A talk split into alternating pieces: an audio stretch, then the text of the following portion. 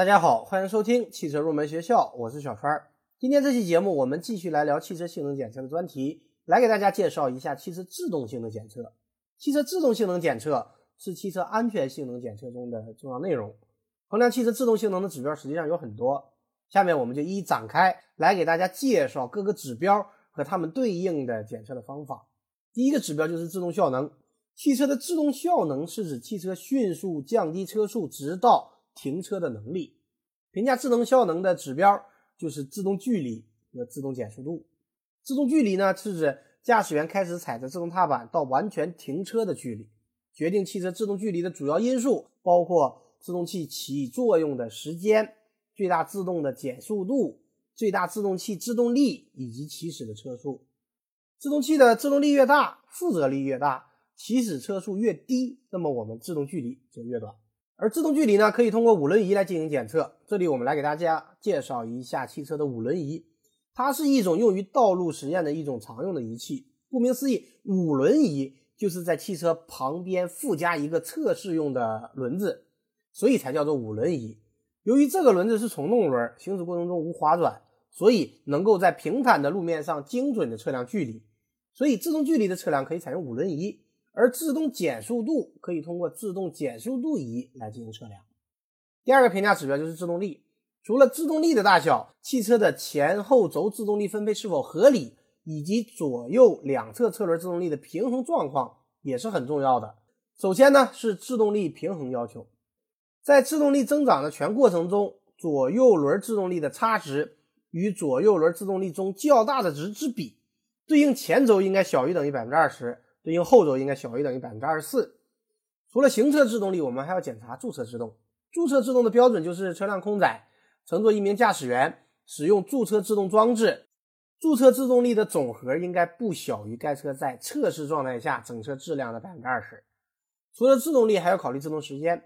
这里有一个概念叫做制动协调时间，它是指紧急制动时，踏板开始。动作到车轮制动力达到所规定的制动力的百分之七十五时所需要的时间，汽车单车制动协调时间应该小于等于零点六秒。而我们刚刚介绍的制动力和制动时间都可以通过反力滚筒式制动力实验台来进行检测。将车辆正直居中驶入实验台，将被检测车轮停在实验台前后滚筒之间，然后可以分别测得行车制动力和驻车制动力的数值。